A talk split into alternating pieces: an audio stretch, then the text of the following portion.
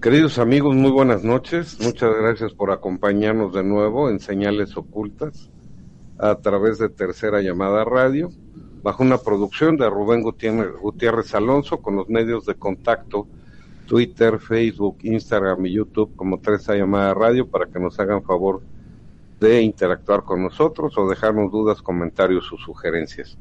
Apoyo en redes sociales de Cristian Aguilar Centurión. Hasta España, saludos a quien nos sigue por ivox.com.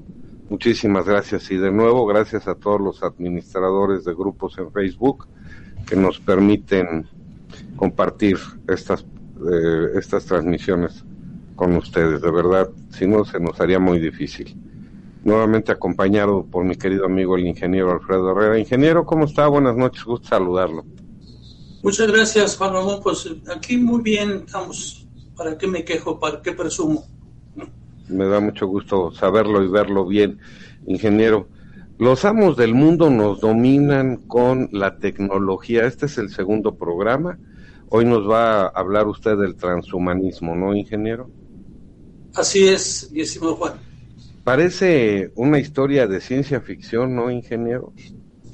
Recuerdo hace 40 años que eh, en las películas o en las novelas o en las series de televisión se llevaba al ser humano a, a, casi ser mitad biológico, mitad robot. Nos alcanzó la ficción, ¿no, ingeniero? Sí, hay una película no tan vieja que se llama Avatar.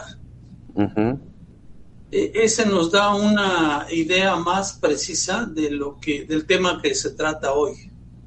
Sí cuestión de despejar la mente de creencias, de ideas, de religiones y ver que existen posibilidades que a lo mejor nunca nos hemos imaginado. Sí, definitivamente suena así como a un sueño imposible, como algo más allá de la ciencia ficción, más allá de la ciencia ficción. Sí, ya alcanzamos a la ciencia ficción, ahora hay que ir más allá. Así es. Ingeniero, bueno, pues si usted me permite, le cedo los micrófonos, las cámaras. Este, y aquí si usted gusta, le leo los comentarios que le hagan en las redes sociales y si se puede externar un comentario con mucho gusto. Se lo voy a agradecer. Este, me gustaría que participara en, después de la, de la introducción para hacer una especie de, editorial, ¿ok? Con todo gusto. Bien. Muchísimas gracias, Juan. Bueno, vamos a, entrar entonces en, materia. Eh, como decía atinadamente mi estimado Juan Ramón, eh, vamos a continuar con la miniserie Los amos del mundo nos dominan. En este caso es con la tecnología y dentro de esta, de esta tecnología vamos a ver la segunda parte que se llama el transhumanismo. La primera parte, que fue la, que vimos la semana pasada, se llamaba la tecnocracia. Era la primera. Esta segunda parte se llama el transhumanismo. Seguimos en el mismo tema del los amos del mundo nos dominan con la tecnología. Espero que les, que les quede claro y, no, claro y no les cause ninguna confusión. Este sería el decimoprimer programa o episodio de la temporada 1 de esta miniserie. Los temas que propongo para ver hoy día son los siguientes. El primer tema es, pues, propiamente el, que juega el papel importante, papel central en este programa, se llama transhumanismo. Dentro de ese, de ese tema central veremos cómo se define el transhumanismo, la evolución según el, el transhumanismo. Veremos un proyecto Avatar o programa 2045 eh, veremos también una singularidad tecnológica que propone, o, que sí, que propone Raymond Kurzweil. Como segundo tema, veremos qué postula un curso de milagros para ver si esto es posible o tiene alguna relación o no con, con esto del transhumanismo. Como tercer tema veremos algunos datos de la física cuántica entendiendo que la física cuántica realmente actúa como un punto de unión entre la espiritualidad y la ciencia. Entonces, hay una serie de científicos que se han abocado a estudiar algunos aspectos tanto cuanto espirituales desde el punto de vista científico. Entonces, este, esos son los que veremos eh, brevemente. Eh, eh, veremos como cuarto punto quiénes son los forjadores del transhumanismo. Vamos a, ver a seis, seis, personajes, son de los principales que forjaron este, esta corriente de transhumanismo. Y veremos después otros cinco personajes que son defensores del transhumanismo a nivel mundial y otros cinco más que son los que los detractores o los que están en contra de este transhumanismo. Veremos al inicio, al inicio, o más bien después de esto, veremos la introducción y al final del programa veremos unas conclusiones. Dentro de las conclusiones voy a tratar de ver las ventajas del transhumanismo, las desventajas del transhumanismo y una reflexión, o de hecho son tres reflexiones sobre la convivencia tecnológica. Si vamos a ver qué conlleva todo este, este, este asunto. Como ven, el tema resulta, pues al menos de, mi punto de vista, bastante, bastante interesante, ¿sí? Y, y, está bastante nutrido en información. Incluso pudiéramos hacer otro par de programas tranquilamente, ¿sí? Recordando que hemos ya visto hace tres años un par de programas relacionados con el transhumanismo en, este, en, Señales Ocultas. Esos dos programas son el número 106 y el número 107. Para cuestiones introductorias a este tema, les aconsejaría que los vieran esos dos, que es el transhumanismo en el, en el, eh, en el número 100, el programa número 106 y el programa número 107. Entonces, aunque suena un poco trillado ese tema, no lo va, no lo es. De hecho, todo lo que vamos a ver son, son cosas que se han dado a conocer últimamente. Entonces, e, esto vendría a complementar esos otros dos programas con cosas totalmente, eh, pues, digamos, nuevas, salvo alguna que es el, el programa de Avatar o programa 2045. El proyecto Avatar o programa 2045. Bien, dicho lo anterior, entonces vamos a entrar en materia, vamos a ver la introducción. Esta introducción está bastante completa y nos va a dar una idea muy precisa de lo que eh, se trata este, eh, no tan solo este programa, sino en, sí lo que es el, eh, todo, el, todo el tema, todo el tema, no tan solo lo que veremos hoy. Entonces, por favor, mucha, mucha, mucha atención la medicina convencional tradicionalmente ha tenido el propósito de superar los trastornos que afligen a la condición humana. Recetaba sangrías, cauterizaciones, amputaciones, suministro de medicamentos, operaciones y traslados a climas más secos o, a menores presiones, todo con el fin de facilitar la salud y luchar contra la enfermedad y la degeneración. Es decir, el propósito era curar. Es decir, era básicamente una medicina terapéutica.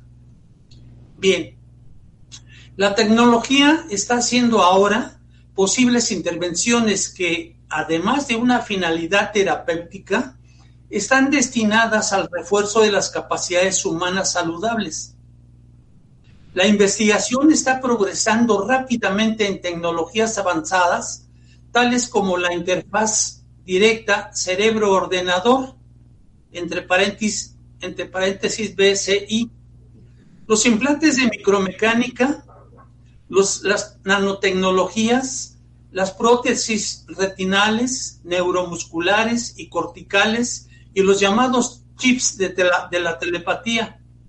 Si bien es cierto que cada una de estas tecnologías pueden desempeñar un papel en la transformación de las vidas de los pacientes con discapacidad para que puedan comunicarse mejor, para manipular equipos, ver, caminar, mover sus extremidades y recuperarse de enfermedades degenerativas, el, el transhumanismo los ve como posibles instrumentos para la transformación de la naturaleza humana. Es ahí donde está el, gravísimo problema para la humanidad, porque el transhumanismo, reitero, los ve a todos estos avances tecnológicos, los ve como posibles instrumentos para la transformación de la naturaleza humana y no como una medicina terapéutica que vendría a, aliviar los males de la, de la humanidad.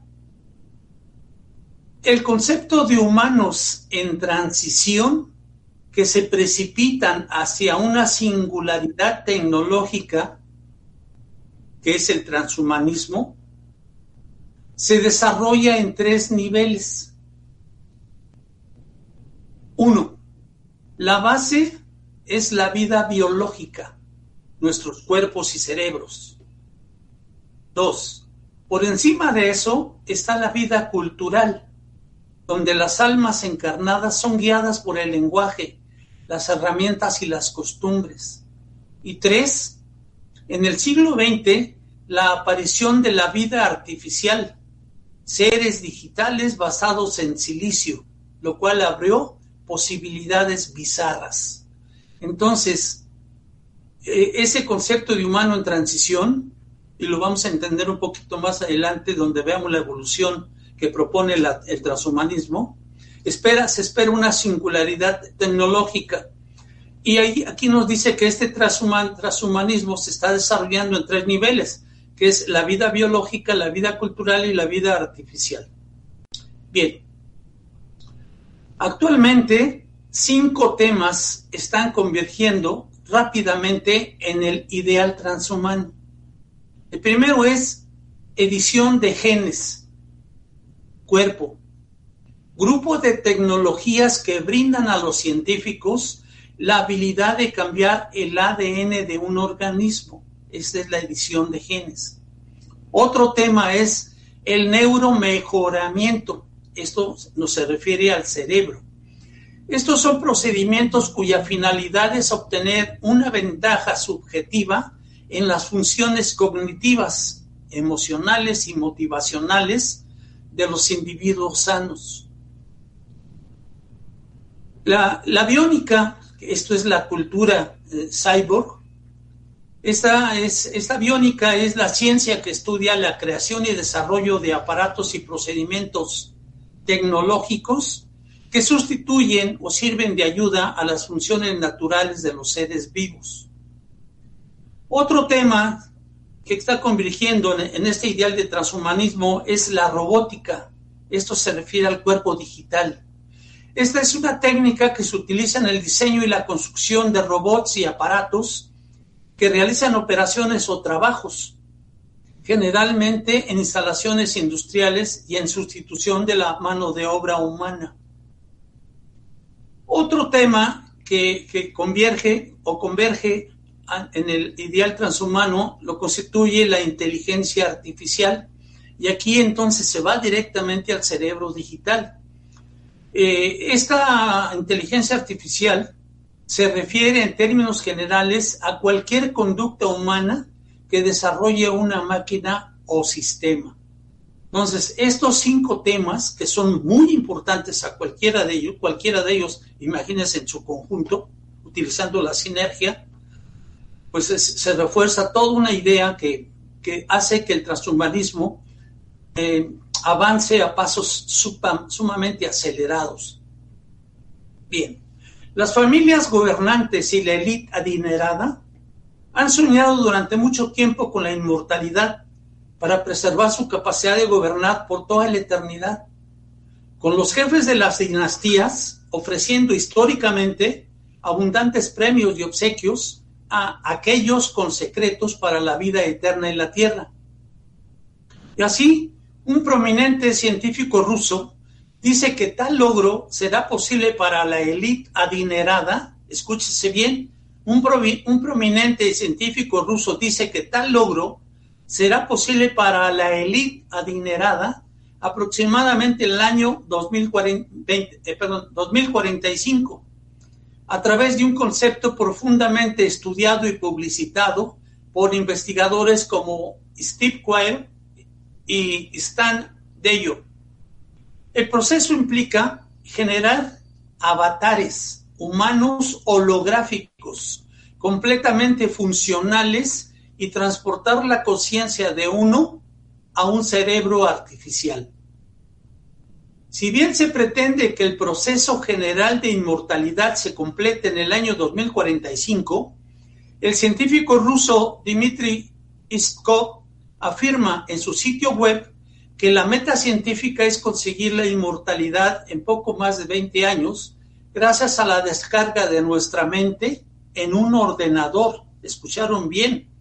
Se pretende conseguir la inmortalidad en poco más de 20 años gracias a la descarga de nuestra mente en un ordenador. En la, en la siguiente imagen vemos los hemisferios cerebrales y así vemos el izquierdo y el derecho y, y, en la parte izquierda, la parte de izquierda donde se, se refiere al hemisferio cerebral izquierdo, leemos unos títulos que dicen, primero es números, símbolos, lógica, expresión, lectura, razonamiento y aprendizaje. Es decir, todos esos temas corresponden al hemisferio cerebral izquierdo. Y, lo que se refiere al, al, hemisferio cerebral derecho es la imaginación, creatividad, emociones, sentimientos, intuición, música y espacio. El cerebro es nuestra esencia. Ahí está todo. Eso es lo que dice la ciencia. La abstracción, la imaginación, los pensamientos, todo es producto del cerebro y sus circuitos y conexiones. Pero fíjense lo que dicen. Pero, ¿cómo todo eso da lugar a ese proceso cognitivo? Es un misterio, explica Javier de Felipe, neuroanatomista del Instituto Cajal del Consejo Superior de Investigaciones Científicas en Madrid y coordinador del programa Cajal Blue Brain, integrado en el Blue Brain, perdón, en el Blue Brain Project, que es una iniciativa de origen suizo formada, fundada por el profesor Henry Macram en 2005. El objetivo, partiendo del cerebro de un roedor y terminando en el humano, es elaborar el modelo digital más detallado hasta la fecha de la arquitectura y las funciones cerebrales. Y aquí surgen varias preguntas. ¿Se pueden codificar las emociones? ¿Es posible replicar la complejidad de un cerebro humano? ¿Es posible codificar la belleza, el amor, la tristeza, la intuición, la forma en que la que disfrutas de un atardecer? ¿Todo eso es posible codificarlo? ¿Puede la tecnología ayudar a la humanidad a desarrollar todo su potencial? En la siguiente imagen vemos la clásica imagen de desde el, desde el homínido hasta, en este caso, un, un robot, ¿sí? Y, y, vemos aquí en la, por debajo de la quinta, del quinto hombrecito, vemos un, una, un texto que dice, estamos aquí. El siguiente dice, algunos de nosotros estarán aquí, otros, unos cuantos, en el penúltimo, unos cuantos estarán aquí. Y el quinto y último, el texto que estaba abajo es, esto es alrededor de un robot. Los transhumanistas ven la fusión del hombre y la máquina como un siguiente paso natural en la evolución humana. En lugar de traer libertad, la fusión de nosotros mismos con la tecnología podría encadenar la conciencia con el cuerpo físico y el mundo material, anulando nuestra capacidad natural para la evolución espiritual. La búsqueda de estados expandidos de conciencia es parte de la experiencia humana. El transhumanismo o la creencia de que los seres humanos pueden utilizar la tecnología para evolucionar más allá de su limitada experiencia física y mental actual de vida, presenta una interesante pregunta sobre el tema de la conciencia. ¿Puede la tecnología llevarnos a estados superiores de conciencia? ¿O es todo lo contrario? Es un peso arrastrándonos de nuevo a la pesadez del mundo material. Los modernos hackers biológicos, como Amal Grafstra, han encontrado maneras de desarrollar lo que podríamos llamar percepciones extrasensoriales, similares a un sexto sentido. Esto no es algo como la intuición o clarividencia, no es algo como la intuición o la clarividencia. Sin embargo, estos sextos sentidos requieren implantes para ampliar las capacidades del cuerpo humano, ya sea utilizando tecnología RFID pasiva, y esta RFID es un acrónimo de identificación por radiofrecuencia, también conocida como implantes de chip, que no tienen una fuente de energía propia y no transmiten nada usando ondas de radio. Obtienen su poder y comunican datos utilizando un campo magnético compartido de muy corto alcance. Son populares para aplicaciones de control de acceso e identidad. Entonces, esa, esa tecnología, ya sea usando esa tecnología RFID pasiva o los implantes magnéticos para aplicaciones de interacción magnética y detección de campos magnéticos, Grafta cree que los implantes tecnológicos son el siguiente paso en la evolución humana. Su línea de productos de la serie X, porque esto ya lo industrializó este señor, tienen la forma de tubo y se inyectan, escúchese bien, y se inyectan con una jeringa. Él, este señor llamado Amal Grabstra, creó su propia empresa y se llama Cosas Peligrosas, así se llama la empresa, lo que permite a la gente pedir implantes de bricolaje. Este término de, bricolaje es lo que hacemos todos en nuestras casas cuando necesitamos reparar algo sin necesidad de estar utilizando a un especialista en la materia. Entonces el bricolaje es un trabajo manual no profesional que es una persona dentro de su hogar como afición. Entonces, este señor crea estos eh, implantes y los tiene ya listos para inyectarlos, para poder experimentar con tecnología integrable en sí, en sí mismos. Bien, mi estimado Juan.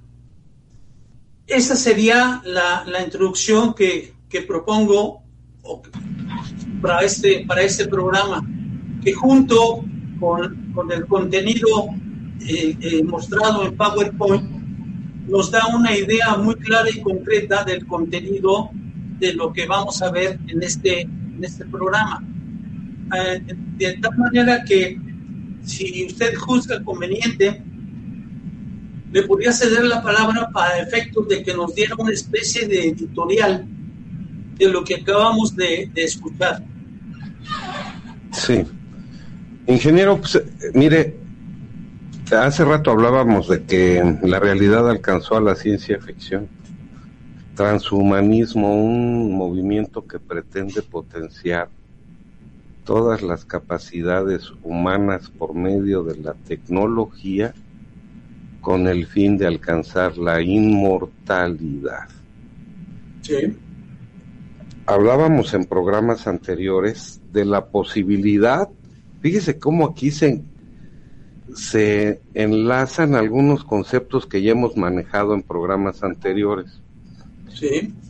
¿Se acuerda que en algunas investigaciones de Corrado Malanga, él decía que las personas que se sometían a hipnosis regresiva le manifestaban que los conectaban a un computador, ¿sí? Para que en ellos les depositaran memorias de otro ser.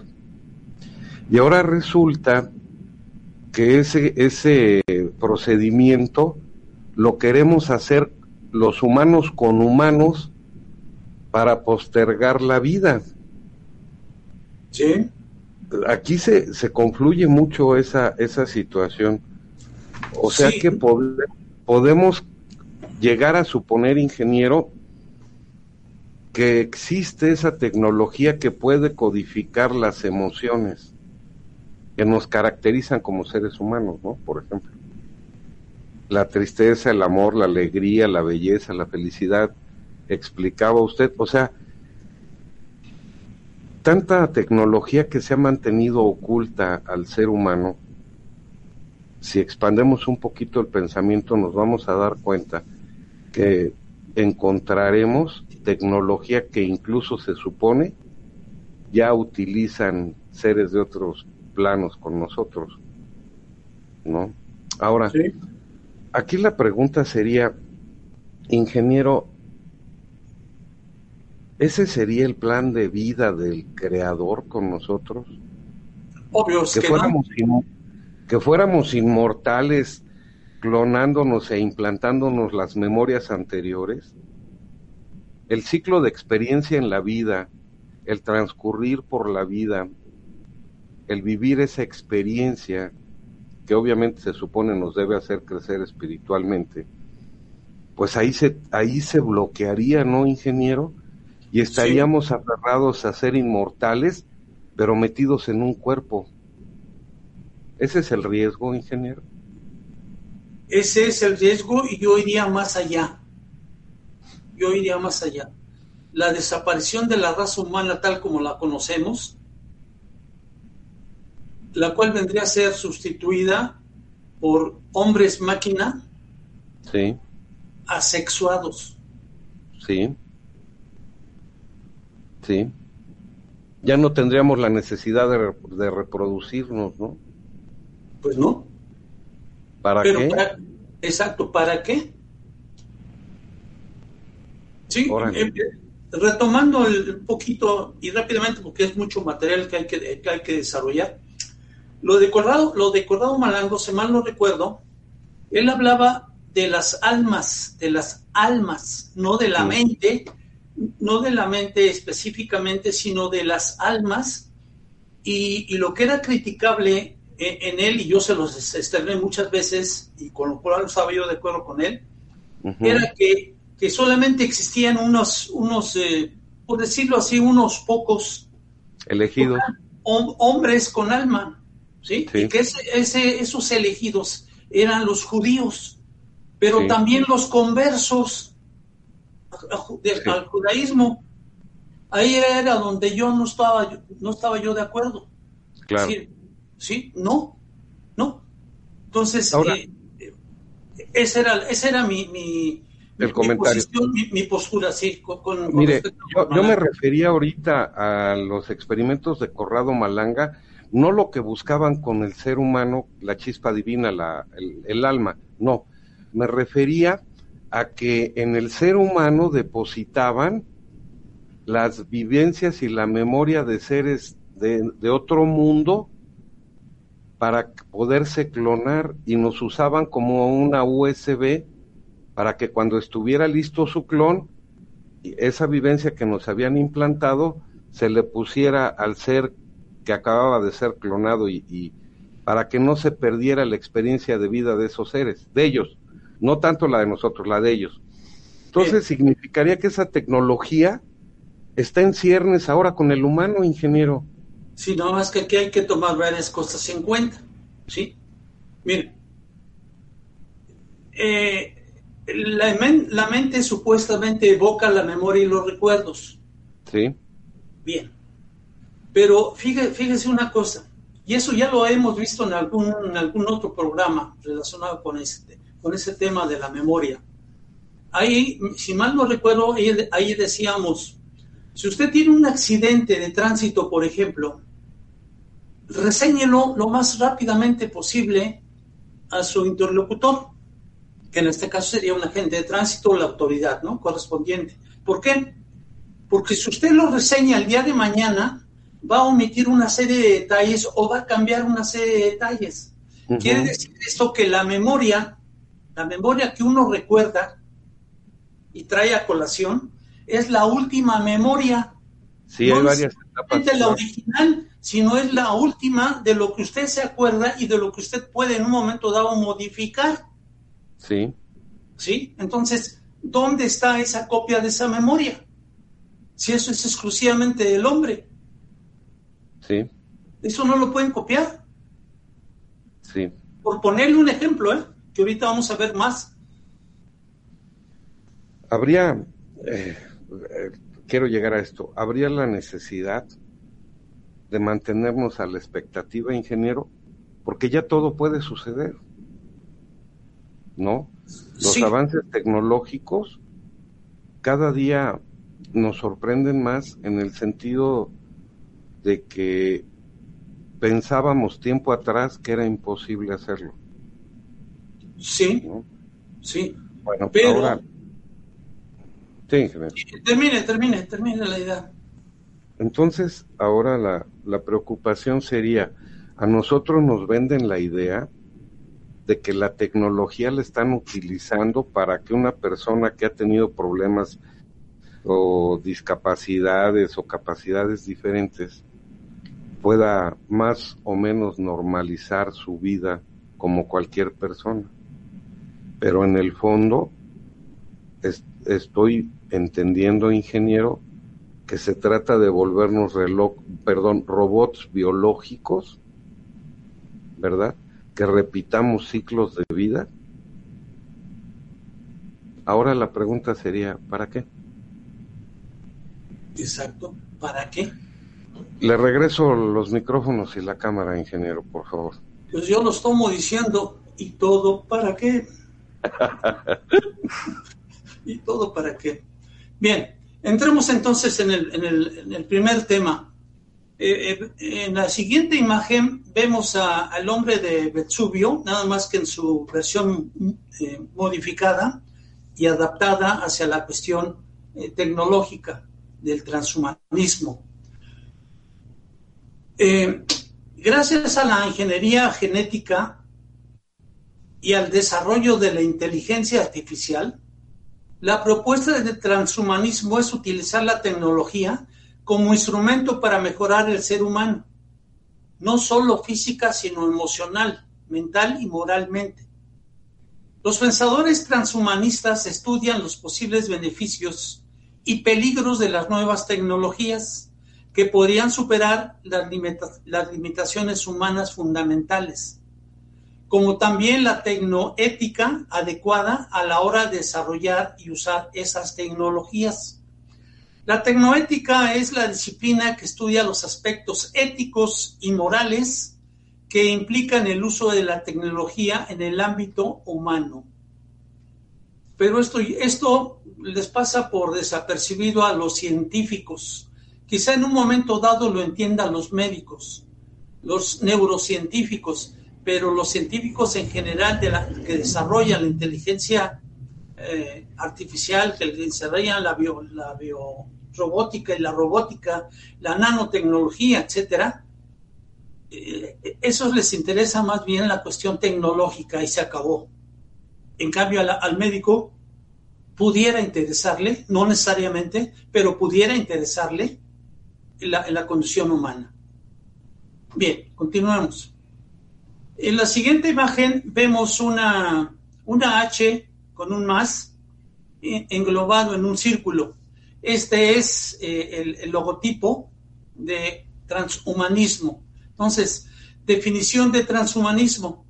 El transhumanismo abreviado como H más o H menos, perdón, H más o H minúscula eh, más, perdón, es un movimiento cultural e intelectual internacional que tiene como objetivo final transformar la condición humana mediante el desarrollo y fabricación de tecnología ampliamente disponible, que mejoren las capacidades humanas tanto a nivel físico como psicológico o intelectual. ¿Ok? Pero fíjese, tiene como objetivo final transformar la condición humana, transformar la condición humana.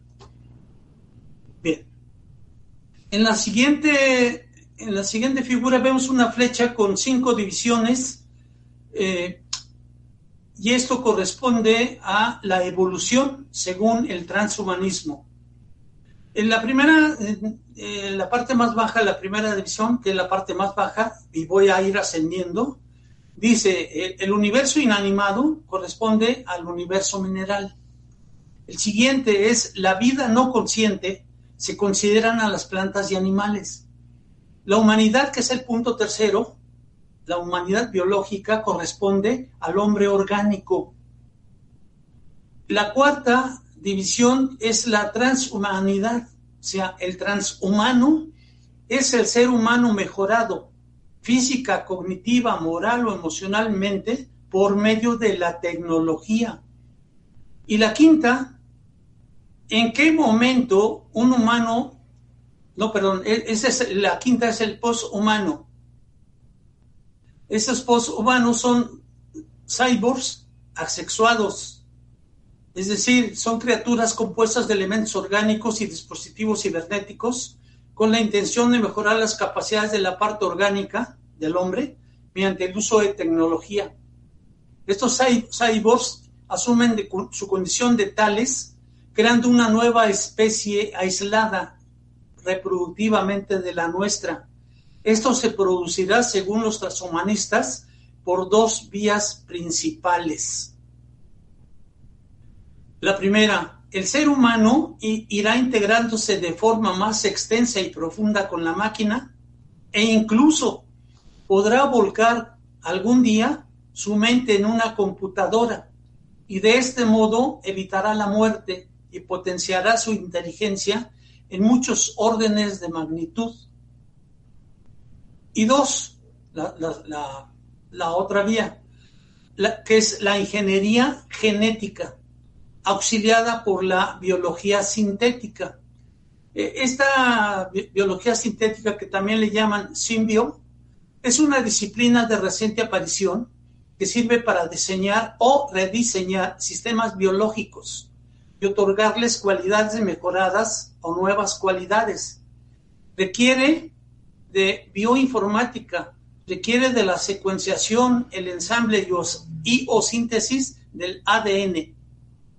Y esto, eh, la genética auxiliada por la energía, digo, por la biología sintética, irá poniendo a nuestro alcance transformaciones sustanciales en nuestro genoma, que una vez pasados ciertos límites darán lugar al post-humano. Es decir, el, transhumano es aquel que utiliza eh, transformaciones tecnológicas importantes en su cuerpo, en su cerebro, pero que en su mayoría sigue siendo un, eh, cuerpo orgánico, cuerpo biológico. ¿Sí? En, el caso de la poshumanidad ya va más allá, donde el mayor porcentaje es prácticamente máquina y muy poca muy poca constitución de ese poshumano es, la cuestión orgánica y normalmente va a ser el, el cerebro. El cerebro, ¿bien? Y aquí cabría la pregunta, ¿en qué momento un humano se convierte en transhumano? La respuesta es la que les acabo de dar. Cuando un humano realiza transformaciones tecnológicas importantes en su cuerpo o en su cerebro, y así tendríamos entonces muchísimos hombres que pudieran ser, y mujeres que pudieran ser considerados como transhumanistas en estos momentos. ¿Por qué? Porque utilizan, por ejemplo, marcapasos. Porque utilizan algún, algún, algún prótesis para alguna de sus, de sus, de sus extremidades. Es decir, esa gente que está utilizando partes cibernéticas necesariamente lo hacen para mejorar su calidad de vida. ¿sí? No piensan en convertirse en poshumanos, piensan en resolver la problemática que tienen en esta vida ¿sí? y tratar de mejorar sus capacidades, que en muchos casos ya se han perdido o se han atrofiado, y entonces mediante el uso de la tecnología pues les, ayudará a tener una vida más, más real, más, eh, más confortable. ¿sí? Ya no con tanto sufrimiento. Hasta ese sería entonces el transhumano. Y reitero, el poshumano es la siguiente, el siguiente paso, donde la máquina domina la parte eh, biológica. Entonces, eh, ya estableciendo esa, esa evolución, continuemos diciendo lo siguiente. Raymond Kurzweil propone la integración con la máquina para sobrevivir. Devendrá así el ser humano en una nueva especie. Este señor, esto lo dice el señor Raymond Kurzweil. Otro señor que se llama Antonio Diegues, experto en transhumanismo, señala, en un futuro las clases sociales se convertirán en clases biológicas. Bien, pasemos a ver ahora el proyecto Avatar o programa 2045. Este tema en sí ya lo vimos en el programa 107 hace tres años, que así se llama también, eh, el transhumanismo. Bien, eh, en la siguiente imagen vemos entonces ahí a un, humano, un humano que parece ser humana, ¿sí? Donde eh, se leen varios textos, varios textos. Y, quiero suponer que esos textos se, serían las cuatro etapas en que están dividiendo el proyecto para alcanzar finalmente su finalidad en el año 2045. Por eso se llama Programa 2045 o Proyecto Avatar. El empresario ruso Dmitry Skov es el promotor del proyecto Avatar, el cual tiene como último objetivo proporcionar la inmortalidad a los seres humanos. Aquí hay que recordar lo siguiente. Avatar tiene su origen en el hinduismo, y se refiere a un Dios que desciende a la tierra en su forma mortal. Veremos otra definición de, avatar un poquito más adelante. Bien, entonces aquí propone este señor que eh, entre, entre 2015 y 2020, que eso ya pasó, eh, se encuentre el avatar A. Sería a la que se llegará cuando podemos controlar un androide a distancia con nuestro pensamiento. En el periodo 2020 a 2025, que es en el que estamos, se tendrá el Avatar 20, ese era el programa que se tenía, consistente en el trasplante de la masa gris de una persona fallecida a un robot. En el Avatar C, que es en el periodo 2030 a 2035, permitirá crear un androide con un cerebro artificial donde se volcará la conciencia individual con todos sus recuerdos y conocimientos.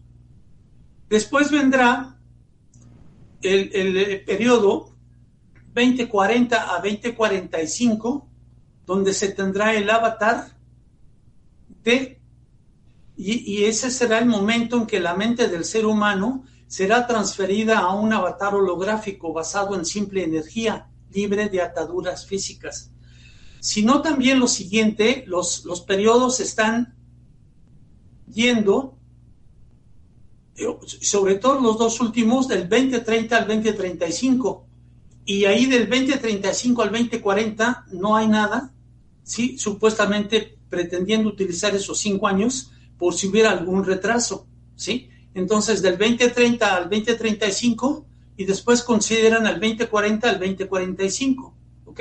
teniendo por ahí el colchón unos cinco años. Entonces, a través de estos, cinco, de estos cuatro pasos, en estos, eh, en estos periodos que ya mencioné, desde el 2015 hasta el 2045, se pretende, según este empresario ruso Dmitry Pskov, sí, eh, proporcionar la inmortalidad a los seres humanos. Bien, en Internet y otras tecnologías de comunicación modernas se denomina avatar a una representación gráfica, aunque algunas tecnologías permiten el uso de representaciones tridimensionales que se asocia a un usuario para su identificación. ¿Ok? A diferencia del, del, del término que se está, tiene su origen en el hinduismo, se refiere a un dios que desciende a la tierra en su forma mortal. Bien. En el caso de que esta tecnología funcione, o sea, que se cumpla este programa 2045, entonces, en teoría, esto significaría que una persona puede vivir para siempre y elegir su tiempo de morir.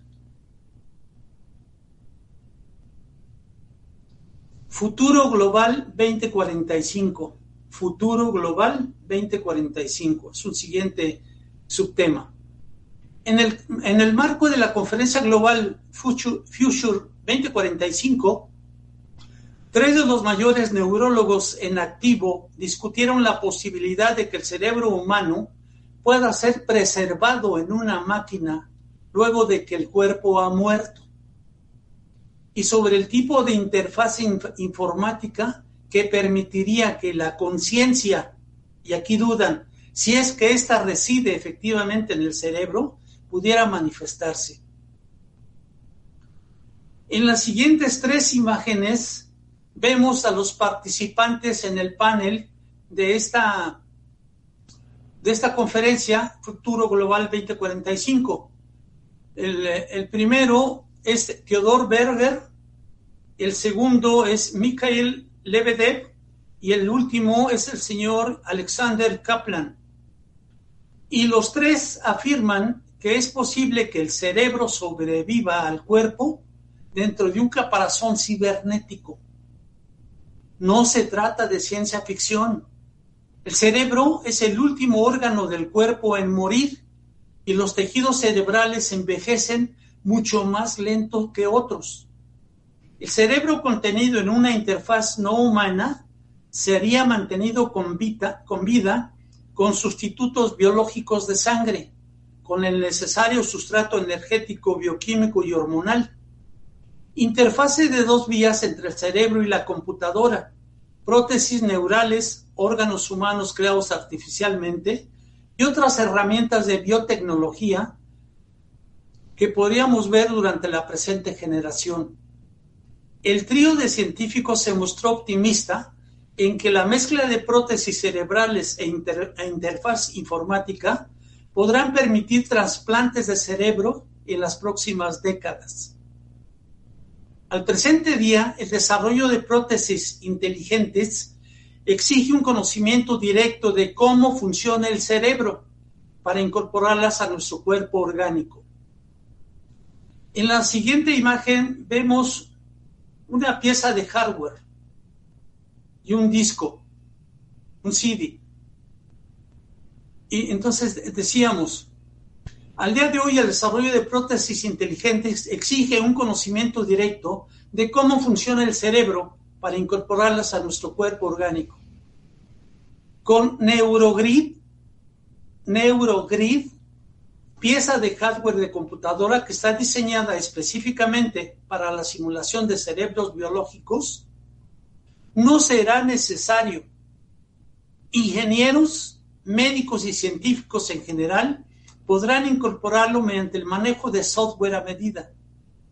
En el futuro, nuevas versiones podrán ser implantadas en el cerebro humano y, y leer directamente las señales nerviosas, interpretarlas y emitir las órdenes de ejecución a la prótesis en un perfecto estado de fusión hombre-máquina. Bien.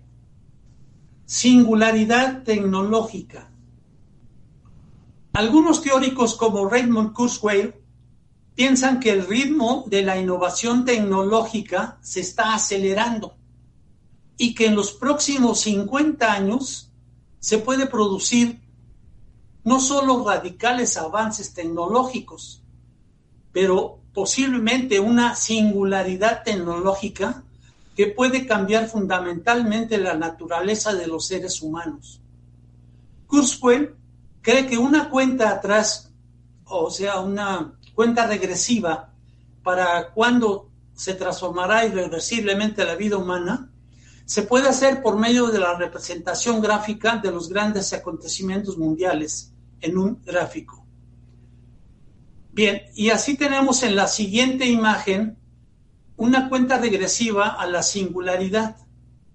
Esta es una construcción logarítmica donde se tiene en el eje de las, de las X el tiempo antes del presente en años y en el eje de las Y el tiempo para el siguiente evento en años. Por encima de la línea roja, por encima de la línea roja que se encuentra a la mitad de la de la gráfica desde la parte alta hasta la parte baja, se lee por encima de esa, de, esa línea roja, se, se lee las, los siguientes eventos. Vida, o sea, la aparición de la vida. Luego, células eucarióticas, organismos multicelulares, explosión cámbrica, o sea, planos corporales, clase de mamíferos, superfamilia hominoidea, antepasados humanos que caminan erguidos, lengua hablada, el Homo sapiens, Homo sapiens sapiens, arte, primeras ciudades, agricultura, ciudades-estado, revolución industrial y la computadora. Es decir, son todos eventos que corresponden en la gráfica a un determinado punto de color amarillo en la línea roja. Por debajo de esa línea roja se encuentra lo siguiente, los siguientes eventos. La aparición de los reptiles, los primates, la familia de homínidos, género Homo, Homo erectus, herramientas de piedra especializadas, la escritura y la rueda, la impresión, método experimental, el teléfono, electricidad, radio, computador, personal. Y aquí tenemos entonces los eventos que este señor Kurzweil considera en este gráfico para poder predecir que en el año 2050 se podría alcanzar esta singularidad. Ok, esa singularidad tecnológica. Ok, yo creo que aquí podemos hacer un pequeño alto en el camino, sin, si no hay muchas, este, eh, ¿cómo se llama? Eh, comentarios. Este, con todo gusto, ingeniero. Mire, vamos a YouTube, ¿sí? Sí. Uh, dice Pablo Maza, gracias por acompañarnos, Pablo. Ya se está ofreciendo el exoesqueleto implantado para hacer trabajos y también para supersoldados. Sí. Elvia Monroy, estimado Juan Ramón, ingeniero, saludos desde el Estado de México. Muchas gracias. Saludos. Elvia, gracias por tu compañía. Dice Pablo Maza, continúa. Interesantes comentarios. ¿eh? También se están colocando chips adheridos a los cráneos para telequinesis conectados con la electrónica. Sí. E implantes biónicos. Hace poco, continúa Pablo Maza, desde Estados Unidos, en un implante cerebral, envió una señal por el pensamiento enviado a una mano robótica en Europa y movió los dedos. También se enviaron otro hacia las piernas y también le pudo caminar a esta persona. En, en Facebook, Iván Ramos, gracias por tu compañía, Iván. Nerio Poblete eh, dice, perdone, pero es que se mueve. Qué bueno verlos de nuevo. Dios los bendiga y cuide siempre. Gracias, Nerio Poblete. Muy gentil, amigo. muy amable. Bendiciones. para ti. Erika Morales dice: Bonita noche a todos. Saludos, Erika Morales. Gracias. Son los comentarios que hay hasta ahorita, ingeniero. Muy interesantes. Sí. Adelante. Pocos, pero sustanciosos. Muy bien, pues vamos a entrarle entonces ahora, vamos a, a entrar en un punto de contraste que pudiera ser la parte, la parte espiritual. ¿Sí? Entonces aquí es necesario que entremos a, yo lo manejé así, ¿qué, postula un curso de milagros? Lo que postula ese curso de milagros es que nada real puede ser amenazado. Nada re irreal existe. Todo lo que Dios creó, y llámale Dios, eh, mente universal, eh, ser sobrenatural al cual se le rinde un culto, etcétera, lo que tú quieras creer que fue el gran creador, o sea, todo lo que Dios creó, llámale como quieras a este Dios, y solo lo que Él creó es real. Todo lo demás es un, son ilusiones, es una falsedad. Incluido nuestro, nuestro planeta y, todo lo, lo del universo material. La mente, el alma y el espíritu son reales porque Dios los creó. Son inmateriales e intangibles, es decir, no están constituidos por materia y son, no los puedes tocar. El cuerpo es un medio de aprendizaje al servicio de la mente. Dios no creó el cuerpo porque el cuerpo es destructible. El cuerpo es un marco para desarrollar capacidades. El cuerpo no tiene ninguna función porque no es un fin. El espíritu es el pensamiento de Dios que Él creó semejante a sí mismo. El espíritu unificado es el único Hijo de Dios. El alma es de naturaleza dual. El alma vasta o universal del nivel espiritual y la parte personal o humana que existe en el nivel en que todo consiste en información y energía, es decir, el ámbito mental. El alma humana es la confluencia de significados, contextos, relaciones que dan lugar a los pensamientos, recuerdos y deseos cotidianos que crean las historias en las que participamos. Recordemos, por ahí lo vimos en algún programa específicamente sobre cuando hablamos sobre el alma, ahí decíamos que el alma humana es una creación experiencial la cual se va desarrollando a partir de las relaciones interpersonales. Y así es como va, va creciendo esa alma, esa alma eh, personal humana. La conciencia, por llamarle de alguna manera, tiene muchas, muchas acepciones. La conciencia es un componente primario de la realidad fundamental. La conciencia es un componente primario de la realidad fundamental. La intención es un pensamiento que te ayuda a satisfacer una necesidad y de la necesidad surgen el placer y el dolor. La intención proviene del alma universal, se localiza en un alma individual y finalmente se expresa a través de una mente individual. Es decir, una vez localizada, se convierte en realidad física. La atención activa el campo de energía y la intención activa el campo de información, lo que da lugar a la transformación. Nuestro contexto determina la manera que interpretamos lo que sucede momento a momento y estas interpretaciones se convierten en nuestra experiencia. A partir de las experiencias creamos los recuerdos que son la base de la imaginación y el deseo. Y este es la base de la acción.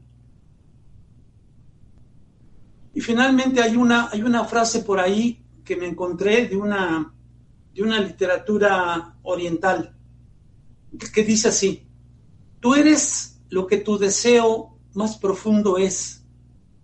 Como es tu deseo, es tu intención. Como es tu intención, es tu voluntad. Como es tu voluntad, son tus actos. Como son tus actos, es tu destino.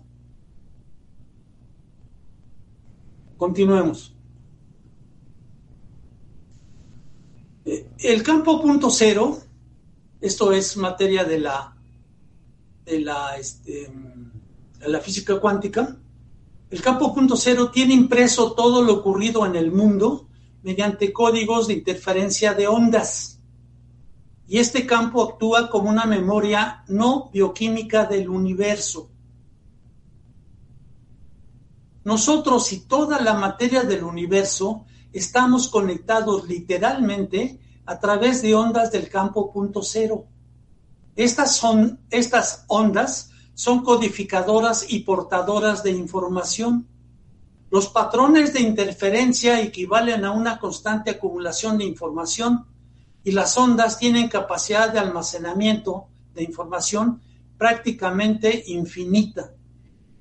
para recordarles un poco de esto, eh, veamos, eh, bueno, no, no lo vamos a ver, pero les recuerdo, hay por ahí material en gran cantidad relacionado con el experimento de la doble rejilla, donde se, se van, se forman frente de, de ondas de la misma longitud y amplitud y frecuencia, que en un momento dado se, se unen y se interfieren de tal manera que hay una superposición.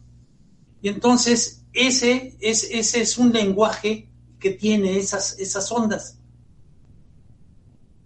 Si todos estamos conectados a través del campo punto cero, es posible conectar con un vasto depósito de información energética y extraer información de él. Nuestro cerebro no es un medio de almacenamiento, sino un mecanismo de recepción en todos los sentidos. El cerebro solo es el mecanismo de recuperación y lectura del gran medio de almacenamiento de información, que es el campo punto cero. Ahí es donde está toda la memoria, todo lo que se ha hecho. Todo es el, gran campo de todo lo, lo, posible, todo lo que se se ha hecho. Es un potencial, ahí está todo. El pensamiento es la actividad y creación de la mente. Es aquello que se trae a la realidad por medio de la actividad intelectual. Un pensamiento no existe en la vida mental o física hasta que surge del ámbito espiritual, es decir, no viene del cerebro. El cerebro lo capta como un interruptor, pero proviene el pensamiento de la vida mental perdón, de la actividad, perdón, perdón, de la actividad intelectual, o sea, que está la que se encuentra arriba del plano mental. Un pensamiento no existe en la vida mental o física hasta que surge del ámbito espiritual. Y el pensamiento es información reciclada. Información reciclada. La memoria a corto y largo plazo no reside en nuestro cerebro en lo absoluto sino que está almacenada en el campo punto cero. Los recuerdos a largo plazo son agrupamientos estructurales de ondas de información que se encuentran en el punto cero, en el, en el campo punto cero. La memoria reside en el nivel del alma hasta que la evocamos. El recuerdo es instantáneo y no hace falta ningún mecanismo de escaneo para revisar años y años de recuerdos. Todo nuestro proceso cognitivo superior es resultado de la interacción con el campo punto cero. Y esto es instantáneo. No es que pongamos un disco y, empecemos a buscar en ese disco la información que, nos interesa. No, toda esta información es instantánea y todo es el resultado de la interacción con el campo punto cero. Este tipo de interacción constante podría explicar la intuición y la creatividad que nada tienen que ver con el cerebro, como tampoco lo tiene la imaginación, la comprensión. El significado, pues, son cualidades del ámbito espiritual que está más allá del tiempo y el espacio, es decir, más allá de ese terreno material. Nuestras emociones son energía reciclada, a diferencia de los pensamientos que son información reciclada. Siempre Siempre que observamos, hay tres elementos involucrados. El primero que ocurre en el mundo físico, que es el objeto observado. El segundo que ocurre en el nivel de la mente, que es el proceso de observación. Y el tercer elemento es el observador mismo, al que llamamos conciencia. Ahora veamos algunos conceptos desde el punto de vista de la física cuántica. Un suceso del mundo subatómico existe en todos los estados posibles hasta que el acto de observarlo o medirlo lo congela o lo fija en un único estado. A este proceso se le llama técnicamente el colapso de la función onda. En el universo cuántico, el colapso de energías dispersas se produce cuando interviene un observador. Al medir lo que pasa, las ondas se convierten en partículas y forman la realidad que perciben nuestros sentidos. Por eso en la física cuántica se manejan el concepto de onda y partícula. ¿sí? La, onda es la que contiene toda la información y la partícula es la que se genera una vez que se congela esa, esa imagen. Es decir, partimos de un estado de probabilidades, un estado de, todo lo posible, a algo que, en un momento dado estamos observando. Entonces, de esa manera, lo, lo medimos o lo congelamos o lo fijamos. Y entonces se convierte esa onda en partícula. Y esas partículas forman la realidad que perciben nuestros sentidos, donde función onda significa el estado abierto a todas las posibilidades. El efecto observador sugiere que la realidad solo emerge. Pues como ya sabemos, este, estos aparatos tecnológicos no tienen palabra de honor y créanme, ustedes lo han visto, cada que tocamos temas tan sensibles, algo pasa y fallan los aparatos. Entonces, primero fui yo, después el ingeniero, y pero ya estamos aquí. Ingeniero, pues estas cosas no tienen palabra de honor, ¿no? No, a pesar de que parece que me lo regalan, pero no. y tan caro que sale. Adelante, pues ingeniero, por favor. Bien, entonces este, estábamos viendo lo de la física cuántica. Voy a continuar con esto. Dice, eh, el efecto observador sugiere que la realidad solo emerge de un caldo de cultivo primordial como el campo punto cero, con la participación de una conciencia viva. La conclusión lógica es que el mundo solo existe en un estado concreto mientras estamos involucrados en él. Esto es bien importante, esto es bien importante, porque quien observa, eh, quien observa el mundo, quien crea la realidad, es nuestra conciencia, no el cerebro. Por más que copien el cerebro y quieran copiar la mente y todo lo que usen, quieran y manden, la conciencia es la que manda. Bien.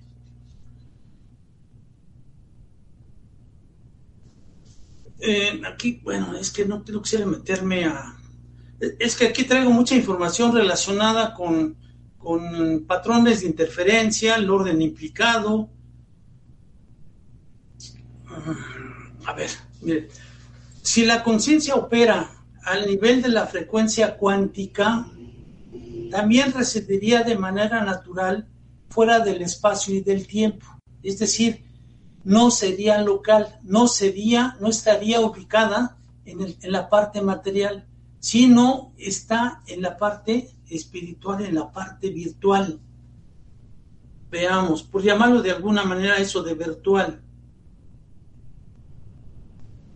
Hay un, hay un científico que se llama, o se apellida Pribram, cree que la, que la memoria se distribuye por todo el cerebro y que el lenguaje cerebral es a, base de frentes de onda, que la comunicación del cerebro con el cuerpo también tiene la forma de ondas y patrones, más que de imágenes, y además que el movimiento del cuerpo puede ser representado formalmente en términos de las ecuaciones de Fourier.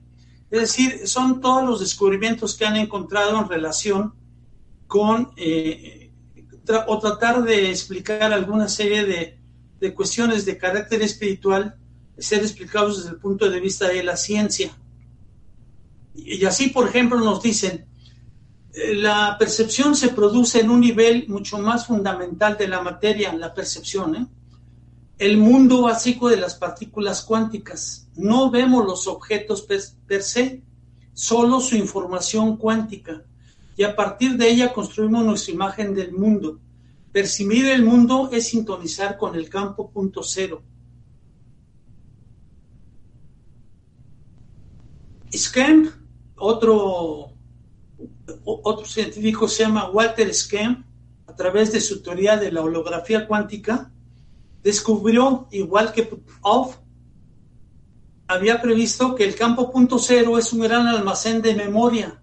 La memoria a corto y largo plazo no reside en nuestro cerebro en lo absoluto, sino que está almacenada en el campo punto cero.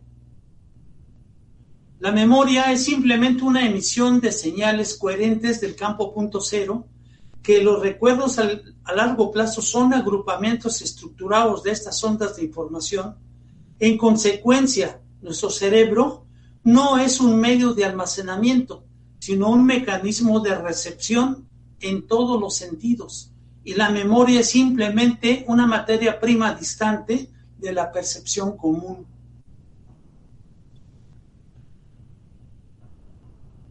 Algunos científicos han, han, llegado a pensar que todo nuestro proceso cognitivo superior es resultado de la interacción con el campo punto cero. Ese tipo de interacción constante podría explicar la intuición o la creatividad. Y ahí va lo importante respecto a la, conciencia. Fíjense bien. Tenemos una parte de nuestra conciencia en un estado mental. A eso le llaman, David Bohm le llaman estado implicado. Es algo que no vemos. Mientras que el estado explicado corresponde al yo consciente, o sea, el mundo donde vivimos. ¿Sí? El que vive, ese yo consciente es el que vive la vida diariamente. Nosotros estamos en el mundo del yo consciente. En la medida que conectemos con nuestro yo mental, nos daremos cuenta de que podemos vivir en el mundo controlando nuestras vidas. Es más, podremos convertir nuestra vida en nuestra creación. El yo mental vive todos los tiempos en el mismo instante. Cuando nos conectamos con él, nos puede enviar la información más adecuada para cada momento. Los deseos y los sentimientos, la propia conciencia, son fracciones pequeñas de, un, de una totalidad. Y, y nos dicen, solo hay dos clases de pensamientos, recuerdos e imaginación. Estos pensamientos no se originan en nuestro cuerpo físico. Eh, obviamente el cuerpo físico está eh, este, contemplando también la inclusión del cerebro. Entonces, esos pensamientos no se originan en nuestro cuerpo físico. La imaginación, la comprensión, la intuición, el significado, la intención, el propósito o la creatividad no tienen nada que ver con el cerebro. La conciencia en su concepto más, más básico es luz coherente. Bien, no sé si, valga la pena hacer un pequeño alto en el camino para ver, para, para ver este punto. En este punto lo que traté de, de, traer a colación es que todo lo que se refiere a la memoria, a los recuerdos, imaginación, pensamientos, conciencia, intuición, deseo, experiencias, todo eso no corresponde al campo material o físico, sino corresponde al campo espiritual. Y, y, cuando más cercano esté al campo material, podríamos hablar del campo mental, pero no está en, en el campo físico. Sí, ingeniero. Mire, dice María Estrada, hola ingeniero Juan Ramón, solo quiero saludarlos. A mí me gusta escucharlos hasta mañana cuando, ahí se quedó, yo me imagino que cuando tenga oportunidad. Guillermo Marcelino Salazar Guadalupe dice, saludo cordial amigo Juan Ramón y amigo ingeniero Alfredo Herrera, provincia de Chiclayo, departamento de Lambayeque, en Perú. Un abrazo hasta Perú, Guillermo Marcelino, muchas gracias por acompañarnos. Son los comentarios que tenemos, ingeniero. Bueno, pues, pues sin hablar. Este, podemos continuar porque el tema ya... Por favor, por favor, por favor, ingeniero. Bien, vamos a ver quiénes son los forjadores del transhumanismo. Sí, les voy a presentar a estas personas a las cuales les debemos la situación en que estamos, vivi que estamos viviendo. Establecer la comunicación con el ingeniero Alfredo Herrera. Ingeniero, adelante, por favor. Pues qué, qué, qué coraje porque me cobran el internet como si fuera en Harvard y, y me están dando un servicio del, del pueblo de Chicojuac. Pero bueno, es en todos lados, no se preocupe, acá pasa igual. Bien, Les voy a presentar entonces ahora a los forjadores del transhumanismo, seis personajes principales, seis personajes principales para que los, conozcamos. En la siguiente imagen vemos a un señor que se llama René Descartes en español, René Descartes. Este, este personaje es uno de los primeros precursores de las ideas transhumanistas. Esto está en el discurso del método desde el año de 1637, en donde Descartes imaginó un tipo de medicina que podría otorgar tanto inmortalidad física como mentes más sanas. La siguiente imagen corresponde a, a un personaje que se llama John Burton Sanderson Haldane. Las ideas fundamentales del transhumanismo fueron planteadas por vez primera en 1923 por el genetista británico Haldane, quien predijo que los grandes beneficios provendrían de las aplicaciones de las ciencias avanzadas a la biología humana. Él estaba interesado en el desarrollo de la ciencia de la eugenesia, esta, recordamos, es la disciplina que tiene como fin modificar la herencia genética de las personas para mejorar la raza o la especie humana, aplicando leyes biológicas y técnicas de la genética avanzada. Entonces, eh, él estaba interesado en este desarrollo de la ciencia de la eugenesia, estaba interesado en la ectogénesis también, que es la sostenibilidad de la vida en un ambiente artificial, y en la aplicación de la genética para mejorar características humanas como la salud y la inteligencia. Este señor, John Burton Sanderson Haldane. En la siguiente imagen vemos la fotografía de Julian Huxley. Este es el nieto de Aldous Huxley, el creador del mundo feliz. Este es el nieto. Julian Huxley. Este señor fue uno de los primeros que acuñó el término transhumanismo en el año de 1957. Es considerado como el fundador del transhumanismo. En la siguiente imagen vemos la fotografía de un científico que se llama Max Moore. En 1958, esa fue la imagen, En 1958, durante el auge de la cibercultura, el filósofo Max Moore fundó el Instituto Extropiano. La filosofía de la extropía es un marco de valores y normas transhumanistas para la mejora continua de la condición humana, y su meta es la modificación a voluntad de la mente y el cuerpo humano. Este señor fue el responsable principal de una doctrina formal transhumanista que, tomó la forma de principios de extropía en 1990 estableció los fundamentos del transhumanismo moderno, dándole una nueva definición. El, transhumanismo es un movimiento cultural e intelectual internacional que tiene como objetivo final transformar la condición humana mediante el desarrollo y fabricación de tecnologías ampliamente disponibles que mejoren las capacidades humanas tanto a nivel físico como psicológico o intelectual. Otro, otra persona forjador del transhumanismo es, está en la siguiente imagen. Eso corresponde a un señor que se llama Fereidon M. Esfandiari, que se conoce como FM 2030. FM 2030.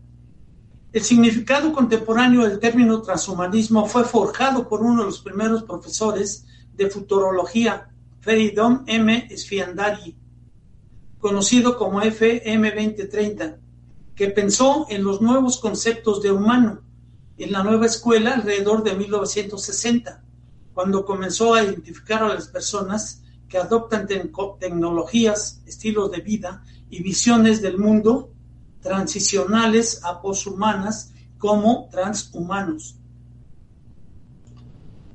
En la siguiente imagen está la fotografía de un señor que se llama, es un empresario ruso, se llama Dimitri, Dimitri Itskov. es el promotor del proyecto Avatar que ya veíamos, o programa 2045, el cual tiene como último objetivo proporcionar la inmortalidad de los seres humanos a través de cuatro fases, como ya lo veíamos.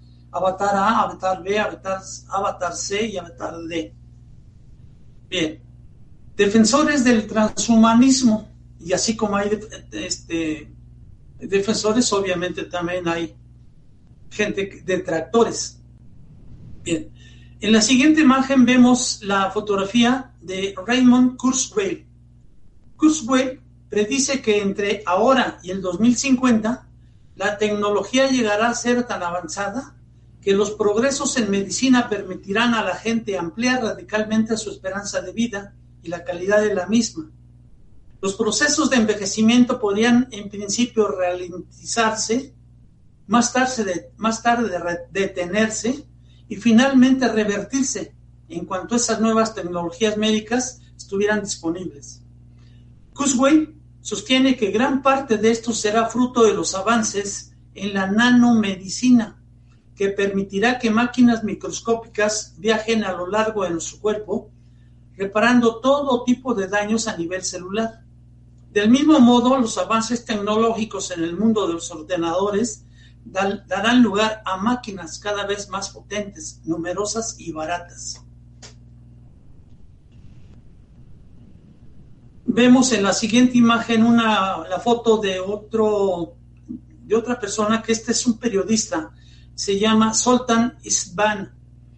E, este periodista anteriormente eh, trabajaba en el National eh, Geographic Channel. Isban ahora escribe artículos futuristas transhumanistas seculares y de temática política para los principales medios de comunicación, incluido el New York Times, el Mises World, Wired, The Huffington Post, TechCrunch y Newsweek. Itzban aparece, aparece, aparece futuristas. Perdón. Itzban aparece regularmente en canales de televisión y video discutiendo temas futuristas. Es ampliamente percibido como uno de los transhumanistas más influyentes del mundo y cree que el transhumanismo se convertirá en un movimiento social dominante en la próxima década. Itzban es el autor del Transhumanist Wagner, una novela filosófica de ciencia ficción. En la siguiente imagen vemos la fotografía de Nick Bostrom.